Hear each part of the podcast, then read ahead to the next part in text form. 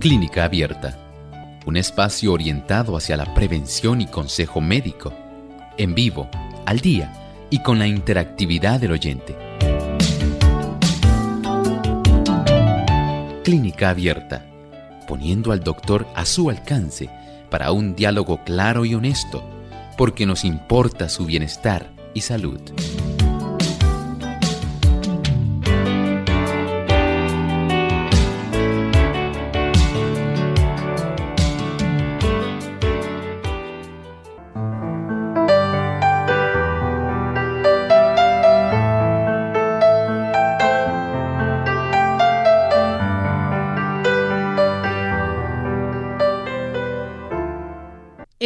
Ejercicio más efectivo que el medicamento para la depresión y la ansiedad. Hoy en Clínica Abierta vamos a estar tocando este interesante tema.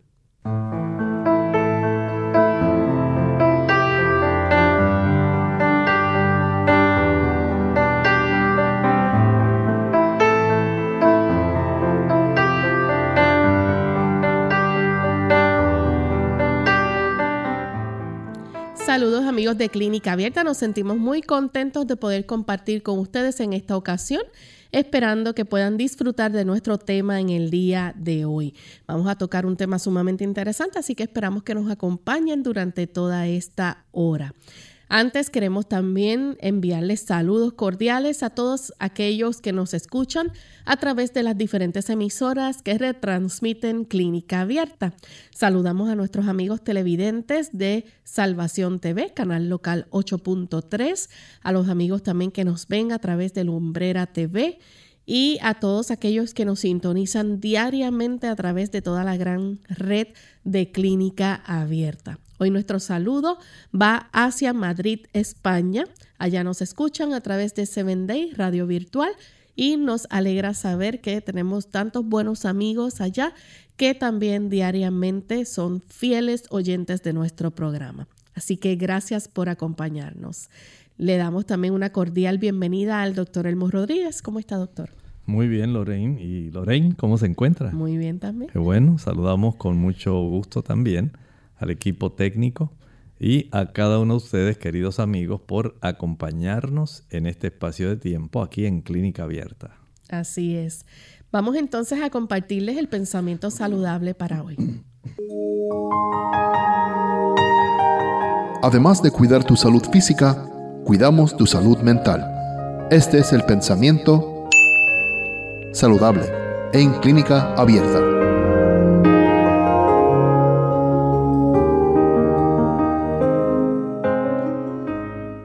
El poder de la voluntad no se aprecia debidamente. Mantened despierta la voluntad y encaminadla con acierto y comunicará energía a todo el ser y constituirá un auxilio admirable en la conservación de la salud. La voluntad también es poderosa en el tratamiento de las enfermedades.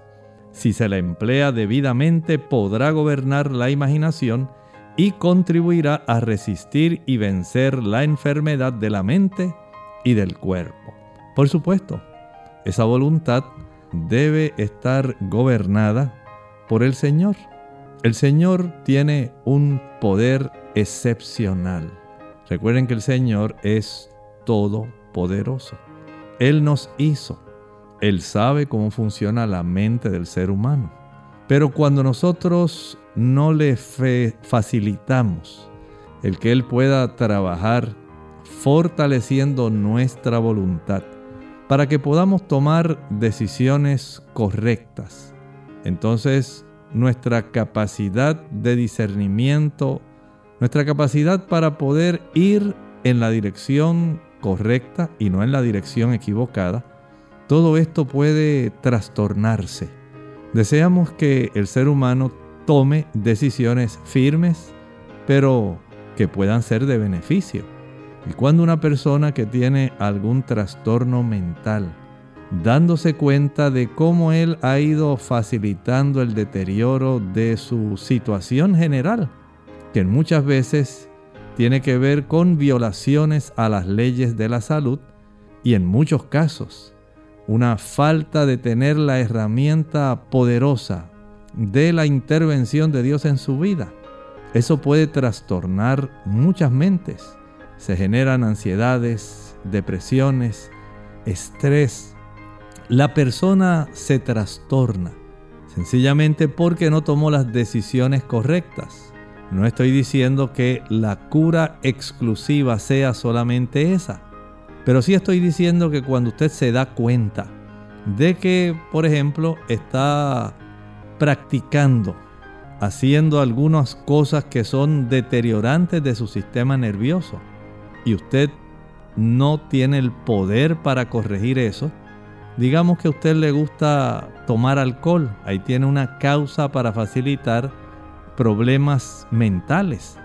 Y usted se da cuenta que no tiene fuerzas, que ha tratado pero no logra dejar la bebida, el alcohol. Necesita un poder más allá de lo que usted puede sencillamente hacer con su determinación. Dios puede potenciar su voluntad para que esa decisión firme vaya por el sendero correcto y evitando usted el uso del alcohol, pueda su mente comenzar a tener esa luz que necesita para ir en la dirección correcta y buscar la ayuda correcta. Pero el poder de la voluntad es clave. Piense en esto. El Señor quiere bendecirnos y quiere que tomemos buenas decisiones. Agradecemos al doctor. Por compartir con nosotros el pensamiento saludable y estamos listos amigos para comenzar entonces con nuestro tema en el día de hoy. Hoy vamos a estar hablando si realmente el ejercicio puede ser mucho más efectivo que una medicación para la depresión y la ansiedad. Y el doctor nos va a estar hablando en breve, ¿verdad?, de estudios que se han hecho y se ha comprobado esto. Doctor, el ejercicio puede proporcionar más beneficios de lo que nosotros pensamos como algún tipo de tratamiento para personas, por ejemplo, con afecciones de salud mental. Claro que sí, se asombrarán nuestros amigos al escuchar que el beneficio que tiene el ejercicio puede ser en algunos asuntos como la ansiedad, la depresión, el estrés. Se ha encontrado que beneficia más que la terapia cognitiva conductual o la psicoterapia y que el uso de fármacos. Se ha hecho una comparación y se ha encontrado que en realidad ese beneficio sobrepasa por mucho ese tipo de ayuda y de reversión que se puede lograr en cuanto a la salud mental si tan solo nosotros pudiéramos considerar el beneficio que el ejercicio provee directamente para que la salud mental nuestra sea más óptima. Y estamos hablando de programas de ejercicios que son más cortos y de alta intensidad. Se ha podido descubrir, esto ha sido algo que se ha estado revisando. Miren, esto se hizo un, un estudio se le llama un meta-análisis. Se pudieron corroborar en más de 97 estudios cómo a lo largo del tiempo se habían estado haciendo algunos tipos de observaciones de cómo el ejercicio beneficiaba la salud mental de las personas. Y específicamente se ha encontrado que al practicar ejercicio que sea de una alta intensidad por un periodo específico de tiempo, va a favorecer que ocurran cambios internos dentro de la estructura de nuestro cerebro que van a impactar no solamente el aspecto neuronal, sino también el aspecto químico de los neurotransmisores y esto tiene un impacto real en la conducta y en el cambio que se produce en el comportamiento de las personas. Y personas, por ejemplo, eh, que son diagnosticadas, ¿verdad? Eh, con VIH, enfermedad renal, eh, damas que también embarazadas y, en, la, en la etapa de posparto, ¿verdad? El ejercicio a través de este estudio se notó que brindó un mayor beneficio en la salud.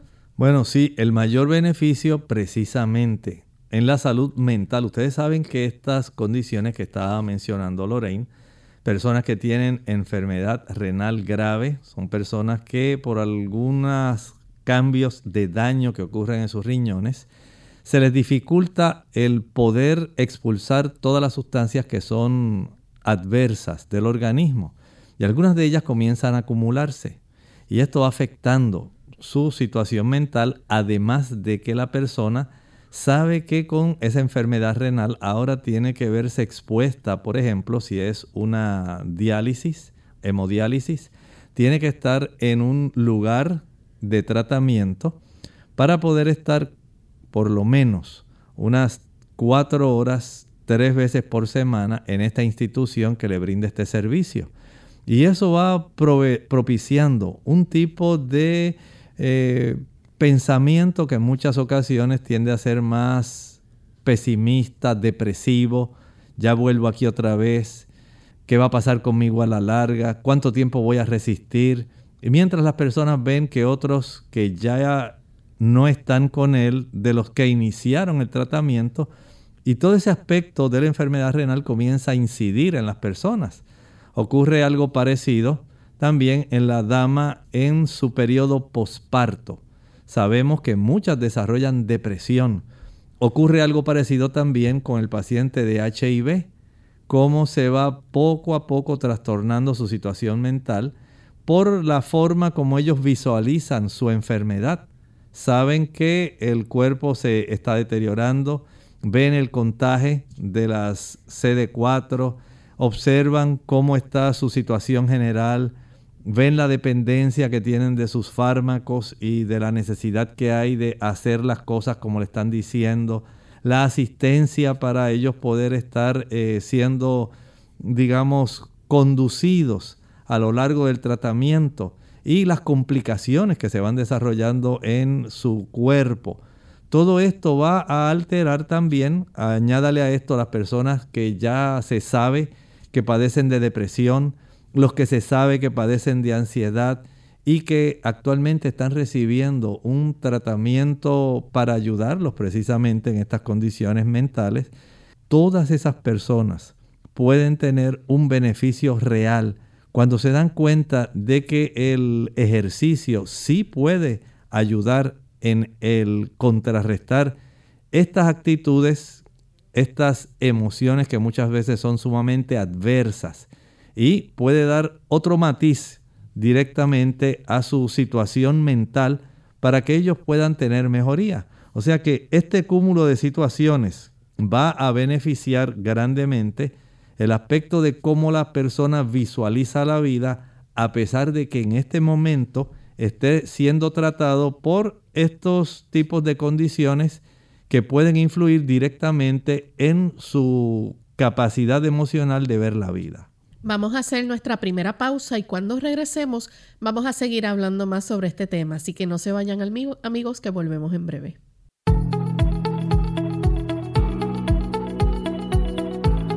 No hay milagro para perder peso de manera saludable. Lo mismo se aplica al mantenimiento del peso.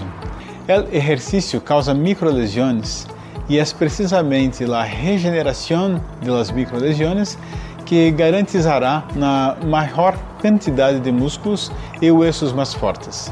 Por lo tanto, o tempo de descanso é tão importante como o tempo de exercício. Has oído o que se diz em inglês no pain, no gain? Sem dolor não há ganância? Bueno, não é tão certo quando pensamos em exercício físico e saúde. Durante o exercício físico, Tenha em conta alguns indicadores. O primeiro é o dolor, é como um alerta. O segundo é acerca da temperatura, se há hipertermia ou hipotermia. E o terceiro é sobre a hidratação. Haga exercício físico, se é possível, cinco vezes por semana, por lo menos 30 minutos a cada dia. Em Clínica Abierta te queremos saludable. Por eso deseamos que practiques los ocho remedios naturales. ¿Cómo es que el ejercicio estimula su rendimiento mental? ¿Qué tal amigos? Les habla el doctor Elmo Rodríguez Sosa en esta sección de Factores para la Salud. Los beneficios positivos del ejercicio en la circulación sanguínea también ayudan a mejorar la salud mental. El ejercicio mejora significativamente el flujo sanguíneo al cerebro y aumenta los neurotransmisores cerebrales tales como la serotonina y la dopamina, las cuales tienen un efecto positivo en el estado de ánimo y el sentido de bienestar. Pero ¿sabía usted además que el ejercicio moderado puede mejorar la memoria y la concentración entre aquellas personas de edad avanzada? y ha sido vinculado con una mejoría con respecto a la enfermedad de Alzheimer. Ciertamente hay beneficios en el aspecto mental cuando usted practica el ejercicio, pero así como debemos ejercitarnos para promover la salud corporal, también debemos ejercitarnos para recibir salud espiritual. Para alcanzar esta meta necesitamos ejercitar la fe. Un escritor lo dijo de esta manera, Más los que esperan en Jehová tendrán nuevas fuerzas, levantarán alas como las águilas, correrán y no se cansarán, caminarán y no se fatigarán. Libro de Isaías capítulo 40 versículo 31. Ese es un buen consejo tanto físico como espiritual. Así que ¿por qué no empezar este programa de ejercicio lo más pronto posible? Esta sección llega a ustedes como cortesía del Ministerio de Salud de la Iglesia Adventista del Séptimo Día.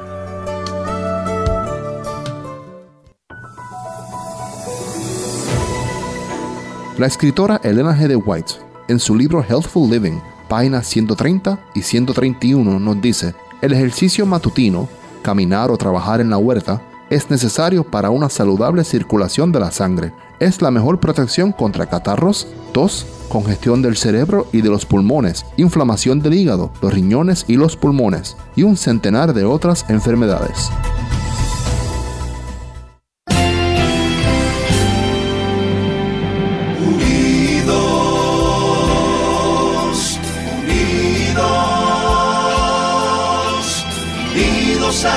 el cielo siempre unidos, unidos,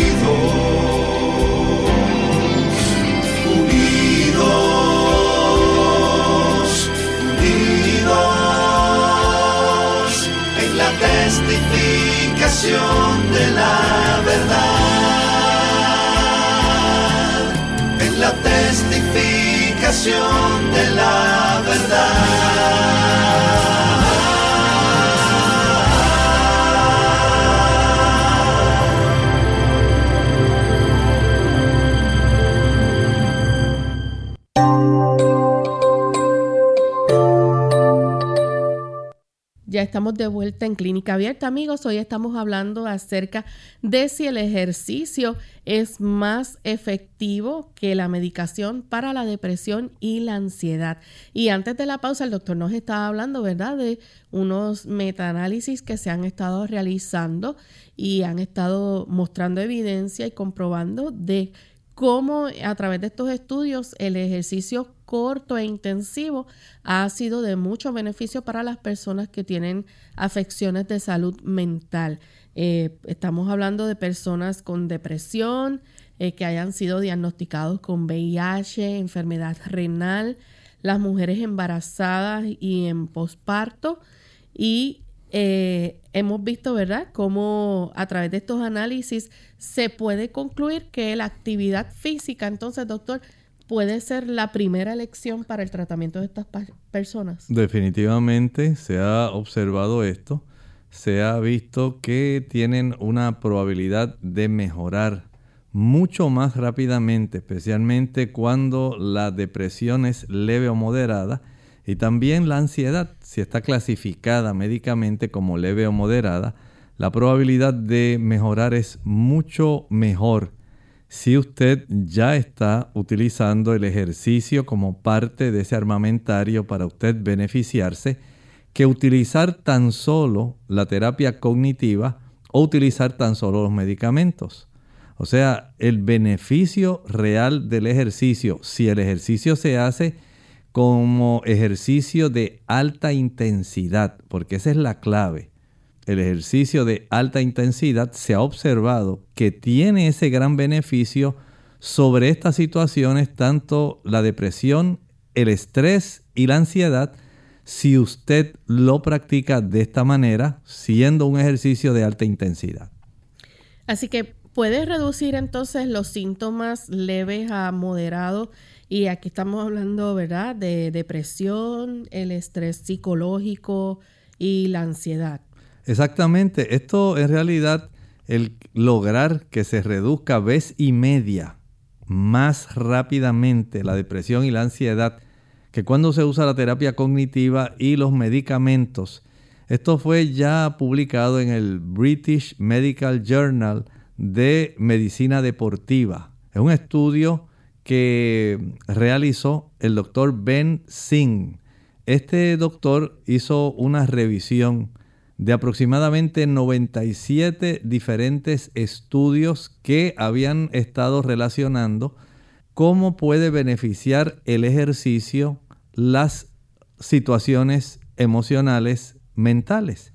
Y desde ese ángulo él pudo hacer un análisis completo y observó que el mayor beneficio tanto para la depresión, el estrés y la ansiedad se encontraba cuando las personas hacían este ejercicio de alta intensidad, el lograr reducir los medicamentos y lograr reducir los episodios intervencionales de terapia cognitiva fue algo bien destacable y por eso ellos publicaron este análisis que hicieron del de, el metaanálisis en sí, o sea, cuando repasaron cuáles habían sido los resultados de esos 97 diferentes estudios que correlacionaban este tipo de situaciones. Doctor, y se reconoce ampliamente el valor, ¿verdad?, de esa actividad física para las personas con depresión y ansiedad, pero no se considera para controlar tales afecciones con tanta frecuencia. Bueno, hay que observar que si la condición de estrés y ansiedad que tiene la persona ya es severa, el asunto es diferente. Pero si usted quiere controlarlas efectivamente porque están clasificadas como ansiedad, depresión o estrés leve a moderado, el beneficio es real. El practicar ejercicios de alta intensidad por periodos cortos, porque esta es la clave en esto, que sea ejercicio de alta intensidad, en periodos cortos logra producir el beneficio que se está reseñando aquí, donde resulta mejor que el uso de la terapia cognitiva y mejor que el uso de medicamentos. Y estamos hablando de que todas las formas de ejercicio pueden beneficiar a la salud mental. Bueno, todas las formas son beneficiosas. Hacer ejercicio es mejor que no hacerlo, pero cuando usted hace una distinción, una cosa es que usted haga digamos, un ejercicio de alta intensidad, una caminata, por ejemplo. No es lo mismo cuando usted camina como un paseo a cuando usted camina con un paso más rápido, con un vigor mayor, una caminata vigorosa. Aunque esa caminata vigorosa la realice por 30 minutos, para usted va a resultar mejor que tan solo un paseo sencillo a un paso lento que usted va disfrutando la naturaleza es muy diferente. Una cosa es que usted esté usando el ejercicio como terapia para ayudar a su estrés, a su depresión, a su ansiedad. Y otra cosa es cuando usted está, por ejemplo, haciendo una caminata digestiva, que usted tan solo sale a caminar suave, porque lo único que desea es facilitar el movimiento sencillo de su sistema digestivo para facilitar una mejor digestión y no tiene que ser vigorosa. Pero en este caso, cuando estamos tratando situaciones mentales, estrés, ansiedad y depresión, que son las más que se han estudiado, eh, utilizando el ejercicio, se ha encontrado eso, que si el ejercicio se practica de alta intensidad, vigoroso, por periodos cortos va a resultar mucho mejor para beneficiar su situación de salud mental que si tan solo usted se dedica a hacer un ejercicio que sea prolongado. Y no hay un beneficio igual también si aunque sea de alta intensidad, usted piensa y dice, bueno, pues si con media hora me resulta, pues voy a hacer hora y media para que sea mejor, no. Aunque sea de alta intensidad, pero si usted lo hace por tiempo prolongado, no se ha visto el mismo tipo de mejoría. Así que la mejoría encontrada en este metaanálisis de 97 estudios que relacionan la intensidad del ejercicio con la salud mental, se encontró que el ejercicio de alta intensidad en periodos cortos resulta más factible para este tipo de pacientes que están sufriendo de ansiedad, estrés y depresión. Así que esto significa entonces que las personas con problemas de salud mental no necesitan estar en un comprometerse, ¿verdad?, con unos programas de ejercicio intensivos que sean a largo plazo. Exactamente, no tiene que hacerlo intensivo a largo plazo porque el beneficio máximo es cuando se hace ejercicio intensivo a corto plazo. Bien, la Organización Mundial de la Salud este, dice, ¿verdad?, que casi mil millones de personas en todo el mundo viven con un trastorno mental, generalmente, ¿verdad?, problemas de ansiedad y depresión.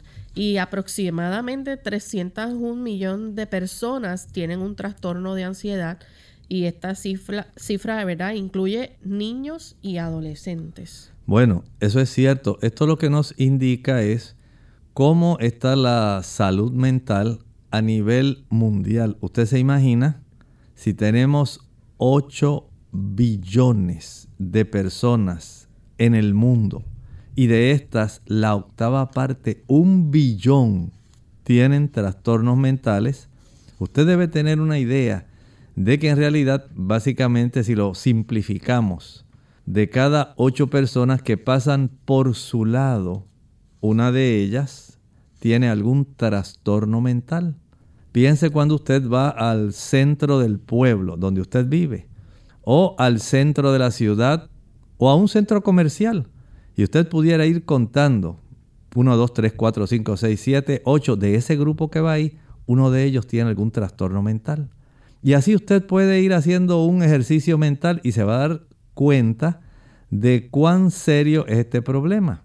Ahora, haciendo ya una disección de ese billón de personas, se ha encontrado que aproximadamente 301 millones de ese grupo de el billón, 301 millones, sencillamente están padeciendo trastornos de ansiedad.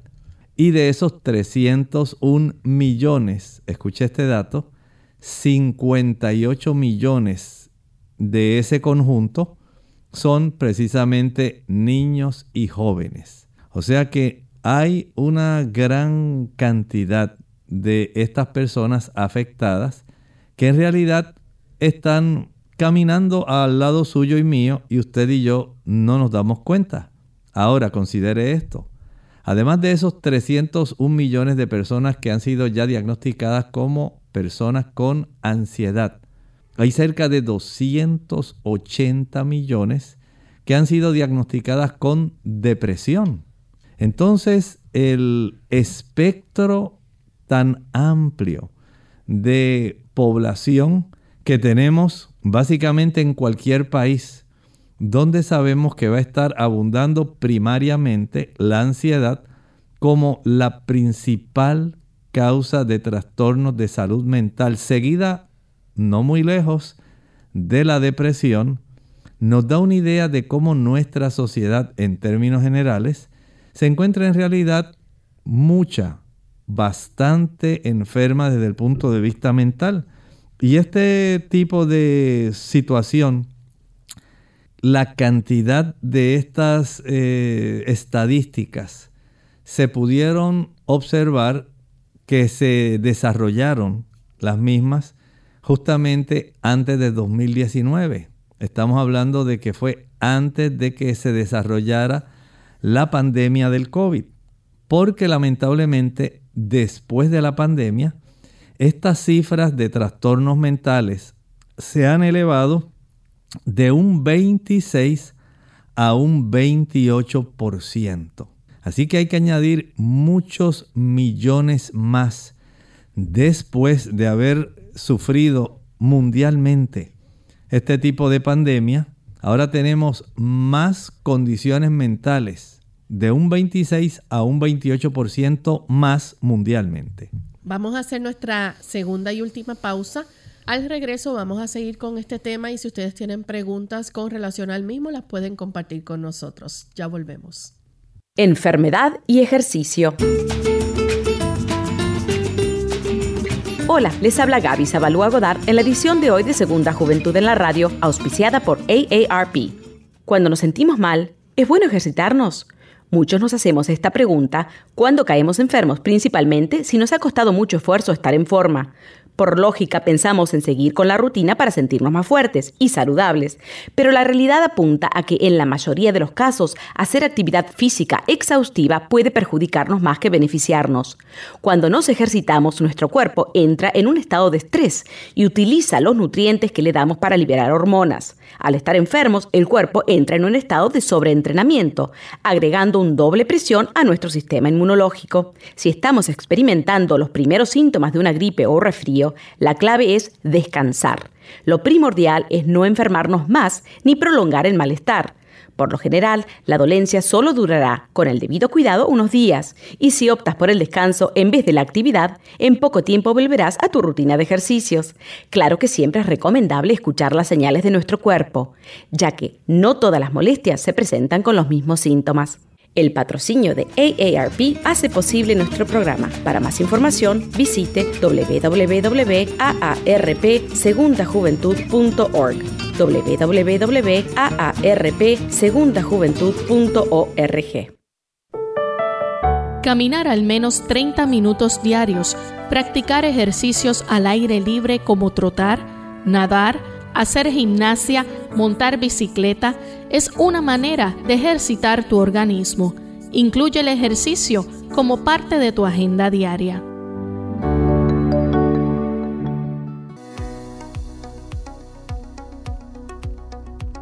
Hola, les saluda la doctora Esther García. ¿Se ha preguntado qué pasa en el cuerpo durante el ejercicio?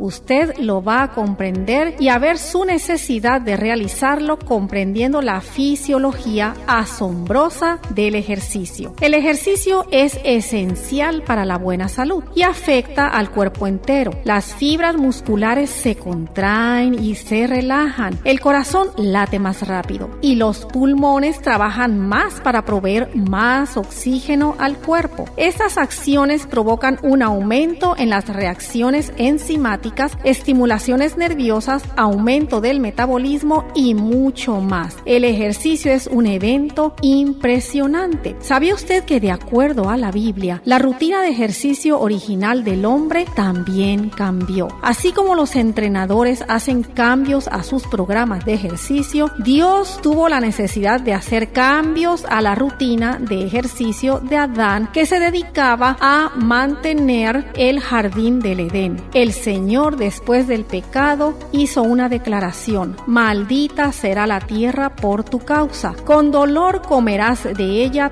todos los días de tu vida, con el sudor de tu rostro comerás el pan, según se expresa en Génesis capítulo 3 y versos 17 y 19. El ejercicio de Adán era ahora más difícil porque tenía que esforzarse y sudar. Pero analice más de cerca el pasaje. Este incremento en la intensidad del ejercicio de Adán fue por su propio beneficio. ¿Acaso podrá todavía tener beneficios vitales el ejercicio al trabajar y sudar? Seguro que sí. El ejercicio puede ayudarlo a quemar calorías, a incrementar la fuerza y la resistencia, a sentirse mejor y con mayor energía, optimizar la salud del corazón y vivir una vida más larga y feliz. Y todas estas metas pueden alcanzarse con tan solo un conocimiento básico de la fisiología del ejercicio y haciéndolo para esforzarse y sudar.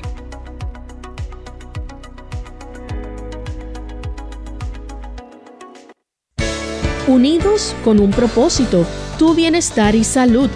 Es el momento de hacer tu pregunta llamando al 787 303-0101 para Puerto Rico, Estados Unidos 1866 920-9765 y llamadas internacionales al 787-763-7100 o al 787-282-5990. Clínica Abierta, trabajando para ti.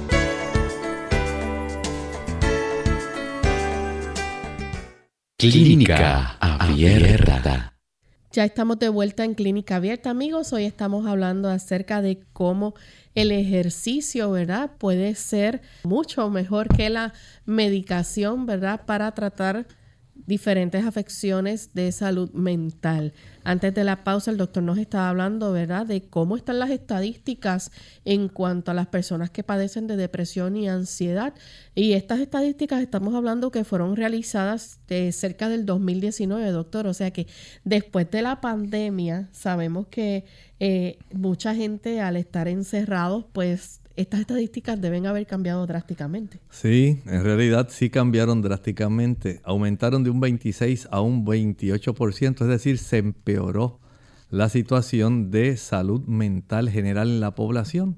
Si previo a la pandemia ya habíamos hablado de cómo se habían identificado cerca de 301 millones de personas con ansiedad y aproximadamente unos 280 millones con depresión antes de la pandemia. Ahora piense, después de la pandemia, según lo reportado en este estudio que se hizo en el tipo de revista del British Medical Journal, en la revista de la Asociación Médica Inglesa, y en la sección que ellos tienen de medicina deportiva. Esto fue eh, publicado y nos dan este tipo de información. Se empeoró de un 26 a un 28%. Así que si teníamos muchas, ahora tenemos más de una cuarta parte adicional del problema y está básicamente circulando a nuestro lado constantemente. Mientras usted va conduciendo, hay muchas personas que van conduciendo que van cargadas de estrés y depresión. Probablemente cada uno o dos carros, si empeoró después de esto, pues ya usted puede estar seguro que de esos ocho automóviles, cerca de dos de ellos llevan conductores que llevan esta situación. De cada ocho personas que usted ve en un centro comercial, puede ser que ya no sea uno, ahora cerca de dos personas tienen este problema. Y así usted puede ir haciendo un análisis rápido, un somero tipo de estadística mental de que ahora básicamente dos de cada ocho que usted pueda contabilizar en alguna multitud van a estar con afecciones mentales. Y muchos de ellos, si tan solo conocieran que el ejercicio de alta intensidad en periodos cortos podría ser más efectivo que la psicoterapia y la farmacoterapia si ellos tienen estas condiciones de ansiedad, estrés, depresión, que estén clasificadas como leves a moderadas. Tenemos en línea telefónica a Katia, que se comunica de los Estados Unidos. Katia, bienvenida. Sí, mi pregunta es para el doctor, referente al ejercicio, si yo como adventista puedo bailar música aeróbica y si el baile es beneficioso porque uno en el gimnasio hace aeróbico con música si eso es beneficioso y si se puede hacer. Muchas gracias. Usted puede conseguir ya pistas musicales que no necesariamente tienen que ser de salsa, reggaetón, ni algún tipo de música que después que usted termine de bailar le pueda llevar su mente en esa dirección y entonces ya no sea solamente el ejercicio, sino entonces entre ya en un tipo de conducta muy diferente ya que puede incitar más al baile que otra cosa. Pero si usted quiere ejercitarse, hay pistas que usted puede conseguir en la internet que tienen tiempos que pueden ser utilizados para usted ejercitarse sin necesidad de tener que recurrir a ese tipo de música. Y lo que se pretende es que usted pueda ejercitarse con eh, intensidad para ayudarse en esto y beneficiarse ampliamente. Así que anímese hay oportunidad, busque especialmente esas pistas que pueden ser de mucha ayuda sin necesidad de que usted pueda sufrir algún tipo de efecto colateral. Que a veces la lírica no es la mejor y puede causar más depresión. Así es, o sea, y a veces las palabras que van eh, involucradas en la lírica pueden en cierta forma llevar a otro tipo de conducta que pudiera, en vez de ayudarle, empeorarle. Doctor, y entonces es, podemos decir que el tratamiento sin medicación, este, pudiera reemplazar el ejercicio esa, ese tipo de tratamiento que se utiliza con medicación o con psicoterapia? Definitivamente, como estaba hablando, tanto la psicoterapia como la farmacoterapia pudieran reemplazarse si la clasificación de su ansiedad, estrés o depresión es de leve a moderado. Ahí sí se puede reemplazar con la condición de que usted, número uno, esté siendo supervisado por su médico. Número dos, no estoy diciendo que tiene que ir diariamente al médico, pero tiene que estar yendo a la cita de seguimiento. Número dos, que el ejercicio que esté practicando sea de alta intensidad. No es solamente hacer un poquito de ejercicio y ya.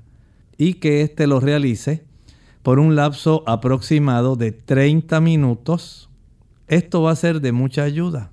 O sea que usted tiene la oportunidad de poder mejorar más de lo que usted se imagina, porque definitivamente se ha encontrado que el beneficio es real y es eh, evidente.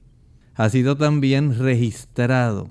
Cuánto más usted puede mejorar cuando usted hace ejercicio de alta intensidad por periodos cortos, digamos que usted comienza a hacer pesas, que usted comienza a caminar, digamos, eh, una caminata rápida, vigorosa, que usted comienza a trotar, que inicia eh, un periodo donde usted ahora está nadando todos los días. Ejercicios aeróbicos intensos por periodos cortos. Esa es la clave para la mejoría. Doctor, se han seguido haciendo, ¿verdad? Otros estudios y entre eh, diferentes. Estudios que hay personas profesionales que han participado, como el profesor Vaso Apostolopoulos de la Universidad de Victoria. Eh, él eh, menciona a Medical News Today que hay un creciente cuerpo de investigación que respalda también los beneficios del ejercicio porque el ejercicio puede mejorar la salud mental? Bueno, hay varias razones. Número uno, ustedes saben que nuestras neuronas, al igual que el resto de las células de nuestro cuerpo, tiene una serie de organelos que son importantes para mantener la actividad energética de nuestras neuronas en sí.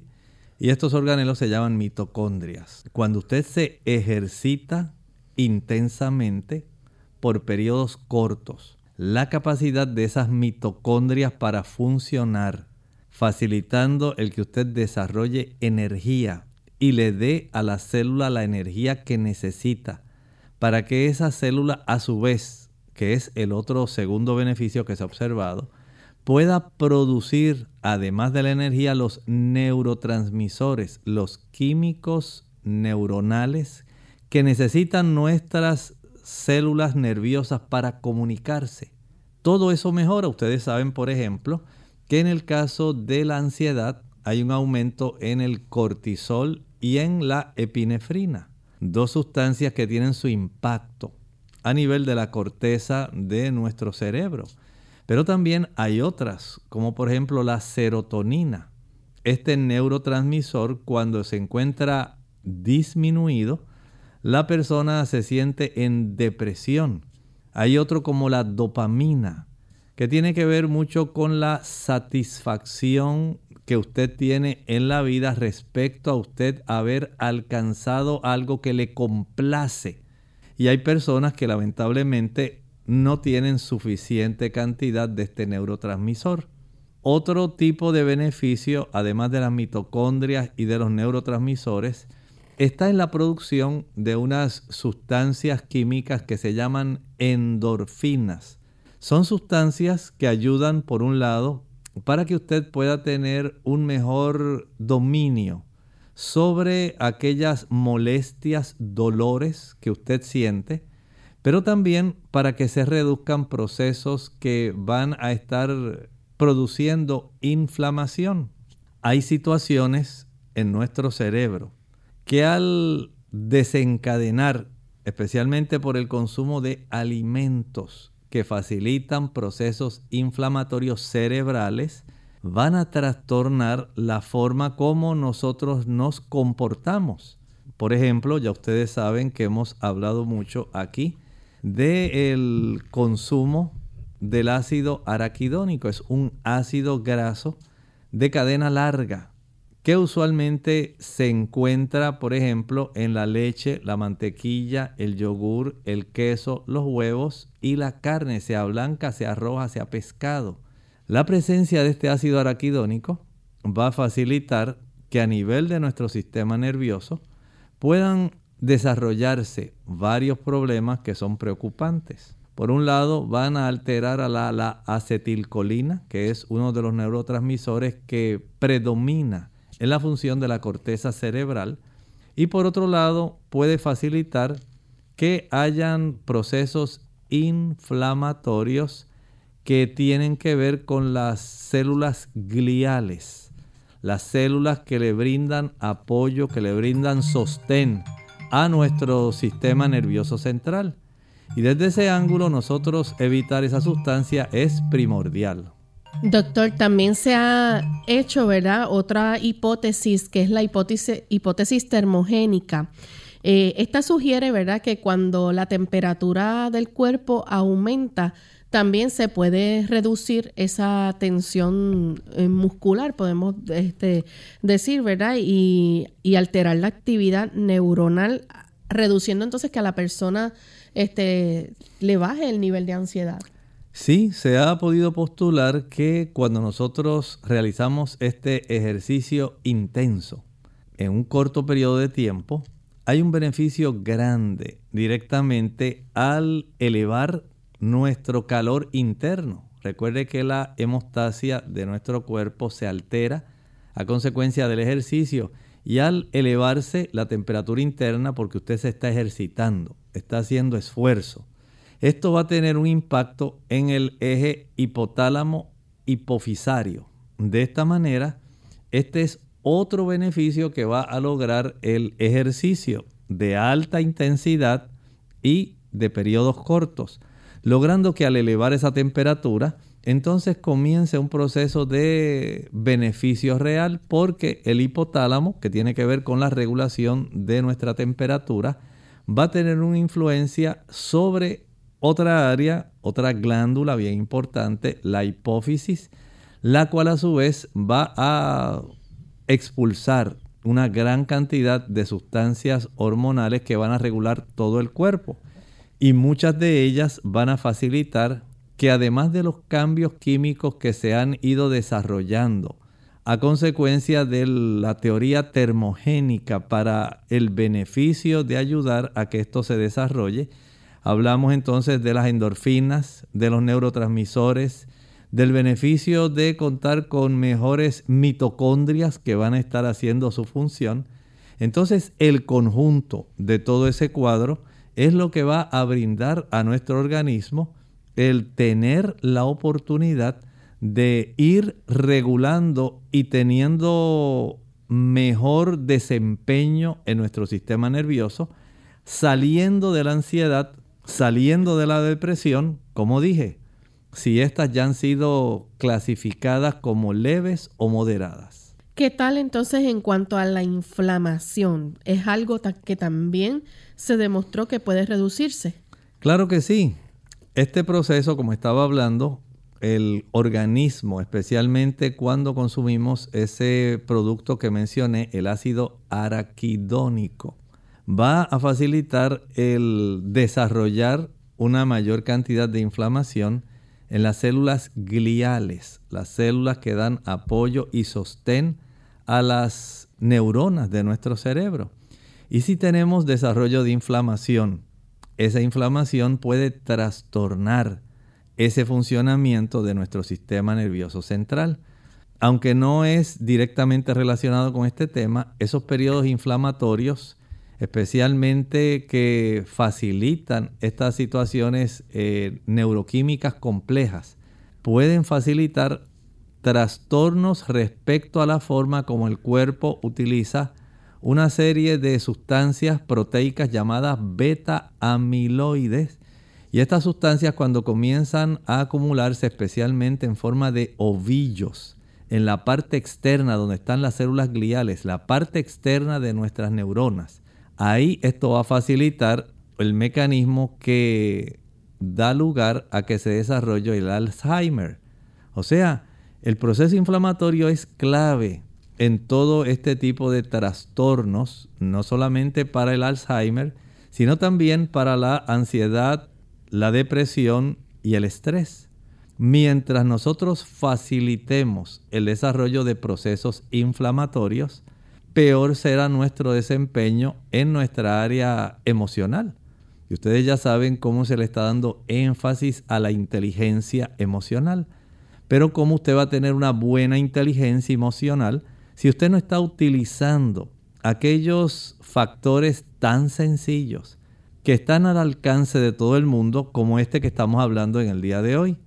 El beneficio de lograr que la práctica de un ejercicio intenso por 30 minutos cada día va a ayudarle a usted a tener una mejor capacidad de su comportamiento y desarrollo emocional que lo que pueden tener la psicoterapia y la farmacoterapia. Esto no porque lo diga yo, es porque se revisaron, se hizo un metaanálisis de 97 estudios que fueron publicados en el British Journal of Medicine en relación a la medicina deportiva.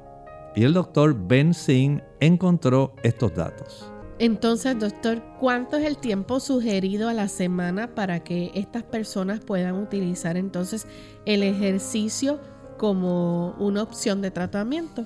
Se está sugiriendo que usted pueda dedicar 30 minutos diarios. 30 minutos diarios si usted quiere salir más rápidamente de la depresión y la ansiedad. Saben que se beneficia, escuche bien, cuando usted comienza a practicar intensamente ejercicio de alta intensidad 30 minutos diarios, se ha visto una mejoría de un 42 a un 60% en las personas que hacen esto versus un 27 a un 37% de las personas que usan farmacoterapia o psicoterapia. Miren qué diferencia. Cuando usted usa la psicoterapia o la farmacoterapia sola, eso mejora a estas personas con ansiedad, depresión y, eh, estrés de un 22 a un 37%. Pero cuando usted se ejercita, el beneficio casi se duplica. Mejoran de un 42 a un 60%. Y esto es significativo, tratándose de un factor tan fácil a nuestro alcance económico y efectivo.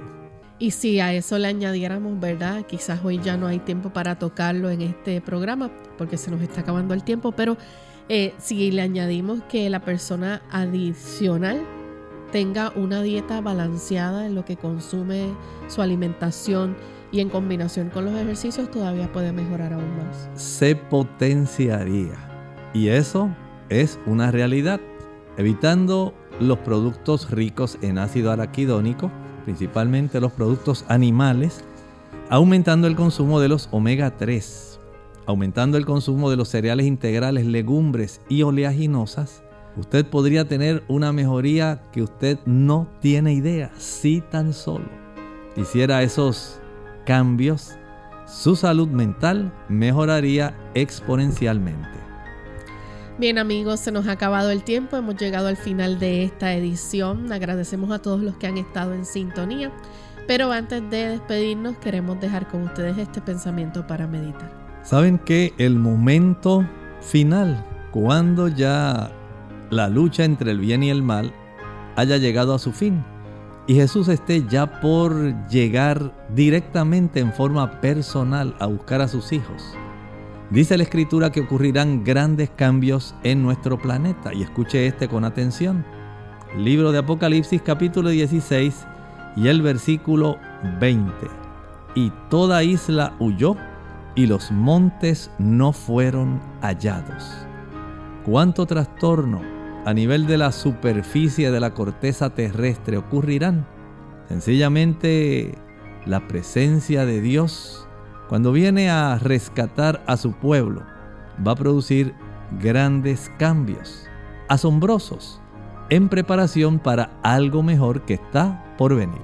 Nosotros nos despedimos y será hasta el siguiente programa de Clínica Abierta. Con mucho cariño compartieron el doctor Elmo Rodríguez Sosa y Lorraine Vázquez. Hasta la próxima.